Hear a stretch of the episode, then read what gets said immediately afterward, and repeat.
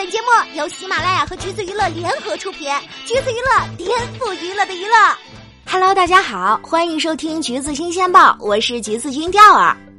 如果走在路上被问起最爱的偶像剧是什么，相信不少人的答案都会是《恶作剧之吻》。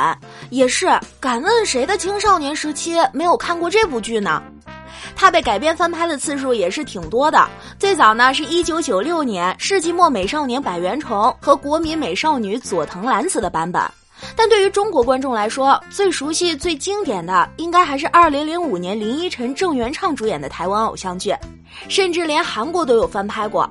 二零一三年，日本又翻拍了一次，还让饰演男一号的古川雄辉从日本一路红到了中国。今年年初，林允、王大陆主演的电影版也上线了。一个 IP 能够吸引几代人而经久不衰，也是挺难得的。而实际上，《恶作剧之吻》的原 IP 是日本漫画家多田薰从1990年开始连载的漫画《淘气小亲亲》，但是很多人应该不知道，这个故事就是取材于生活，而女主角原香琴、原香琴子的原型就是多田薰本人。像琴子一样，小时候的多田薰也长在不富庶的家庭，他的爸爸卧病在床，几乎丧失了劳动能力。所以呢，一家三口只能依靠打工的母亲来维持生活。母亲疲于奔命，父亲又有病在身，童年的多田薰只能用画漫画的方式来抚慰自己的孤独。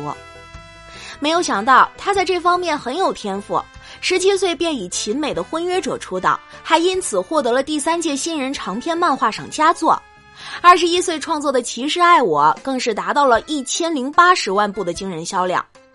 然而，就在一切都看起来很顺利的时候，多田薰的母亲却因过度劳累而生病住院，全家的重担就砸到了多田薰一个人的身上。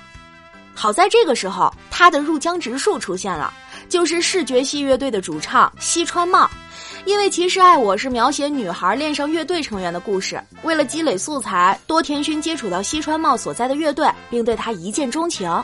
于是呢，多田薰对于西川茂展开如同琴子对直树一般的热情攻势，两个人陷入漫画式的甜蜜爱情。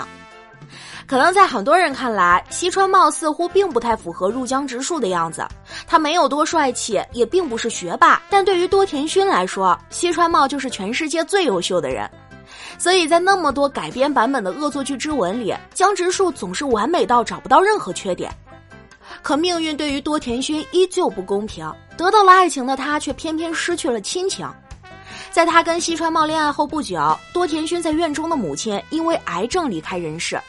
三年后，父亲也因为脑血栓与世长辞。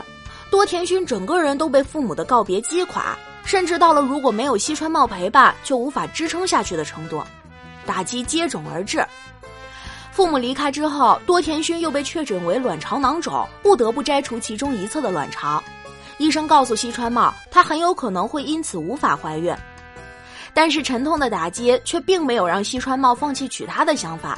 西川茂向多田薰隐瞒了她可能无法怀孕的消息，并在一九八五年五月十号为她准备了一场盛大的婚礼。不知道是不是他们的爱情感动了上帝，婚后多田薰竟然奇迹般的怀孕了，还生下了一个健康的儿子。此后，他的《恶作剧之吻》开始连载。有人说，作品其实代表的就是创作者本身，从《恶作剧之吻》的漫画就能看出这一点。甜甜的爱情来自多田薰与西川茂的故事，而里面热闹的植树家庭，也正意味着他对爱的渴望和对童年缺憾的另一种弥补。是得有多坚强，才能把一个原本不完满的故事以如此乐观的笔触呈现呢？或许其中少不了西川茂不离不弃的支持。但令人意想不到的是，上帝的不公再次降临。一九九九年，多田薰搬到新家，在用抹布擦拭桌子下的地板时，一起身，头直接磕到了大理石桌，当即失去意识。十八天后，多田薰因为脑淤血而过世。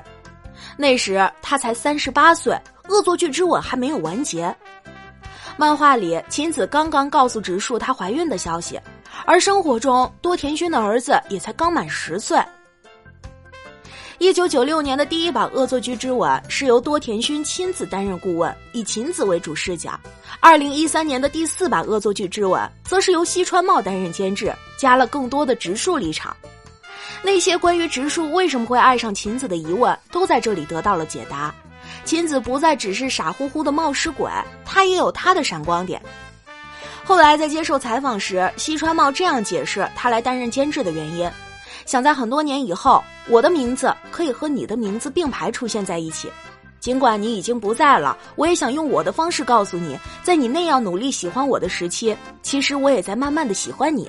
我仍旧为我的身边没有你，我们的孩子身边没有母亲这件事而感到遗憾。完美的童话故事，到底还是输给了现实。